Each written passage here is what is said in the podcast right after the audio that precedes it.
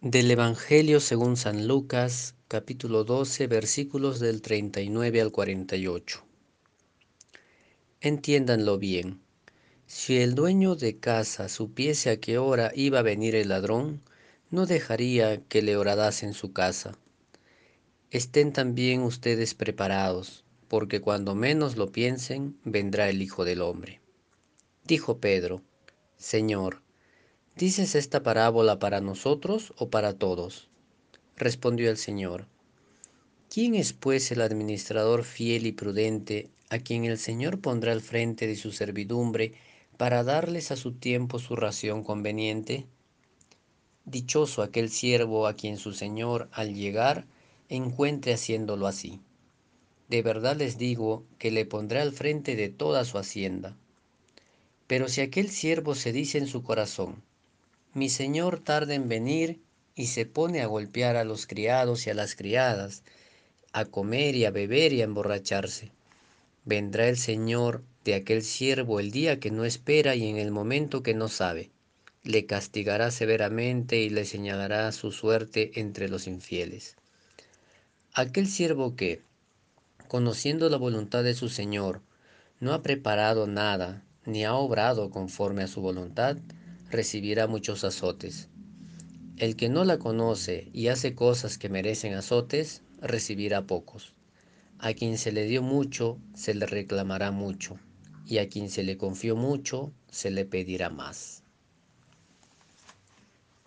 En el Evangelio de hoy, Jesús habla sobre quién es el administrador fiel y prudente.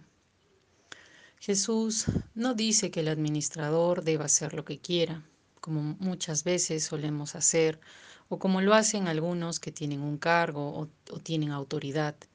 Más bien que el administrador fiel es aquel que cumple su voluntad, el que está pendiente de la ración de los siervos, es decir, es un servidor más, pero con mayor responsabilidad aún, para estar pendiente de todo lo que le ha sido encomendado.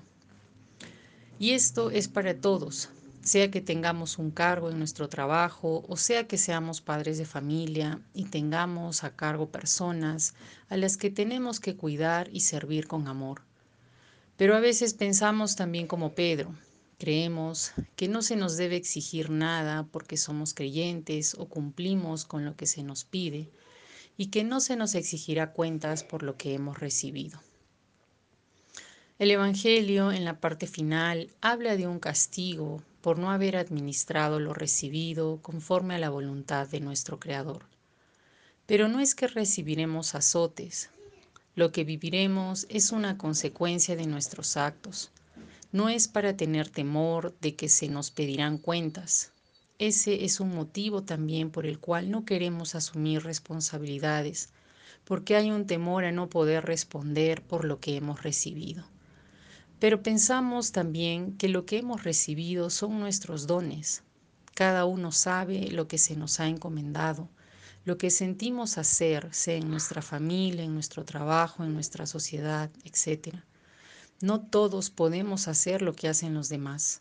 Cada uno siente un llamado, un deseo que quiere realizar y es solo ser coherente con ello y hacer lo mejor posible, porque haciéndolo somos felices y ayudamos a otros en ese camino. Sentimos una invitación a ser más conscientes de lo que hemos recibido y sirvamos con gratitud porque lo que hemos recibido es gratuito. Creemos también que cuando hemos experimentado el amor, el perdón, lo mínimo que podemos hacer es otorgarlo a los demás en la misma medida en que lo hemos recibido. La gracia es lo que hace que yo me mantenga en un estado de alegría, de servicio. En ese estado conocemos la voluntad del Creador. Estamos como unidos a la verdad y el amor es la única verdad. En este camino de recibir y dar hay muchas situaciones que tenemos que sanar para poder abrirnos a los demás y poder recibir con gratitud para servir sin temor y llenos de alegría. Nos parece que en el Evangelio de hoy Jesús nos invita también a tener una actitud permanente de seguimiento, de discipulado Pues no sería conveniente estar, estar un día siguiendo a Jesús y al día siguiente estar maltratando a los criados y a las criadas, como nos dice el Evangelio. Muchos diremos, pero yo no tengo criados ni criadas. Pero quizás el sentido es que siempre hay personas que necesitan mayor atención y mayor cuidado que nosotros. Y parece que Jesús se solidarizaba con estas personas e incluso se sentía responsable de sus vidas también. Podría ser un familiar, un compañero de trabajo, un vecino, o incluso un completo extraño y desconocido que encontramos herido en el camino, como un, migrante, por ejemplo. Se trata entonces de estar con una actitud constante de apoyo y dispuestos a tender la mano, en especial a quien más lo necesita. Podemos recordar también el principio de subsidiariedad que nos propone la doctrina social de la Iglesia y que dice, en pocas palabras, que quien esté en una mejor posición ayude a quien está en una peor situación. Seguramente también diremos, pero no tenemos dinero para ayudar. O diremos, cuando tenga dinero voy a ayudar. Pero no se trata de dinero, hermanas y hermanos. Veamos a Jesús. No tenía ni dónde recostar la cabeza y sin embargo nos enseñó a hacer caridad. ¿Qué repartía Jesús?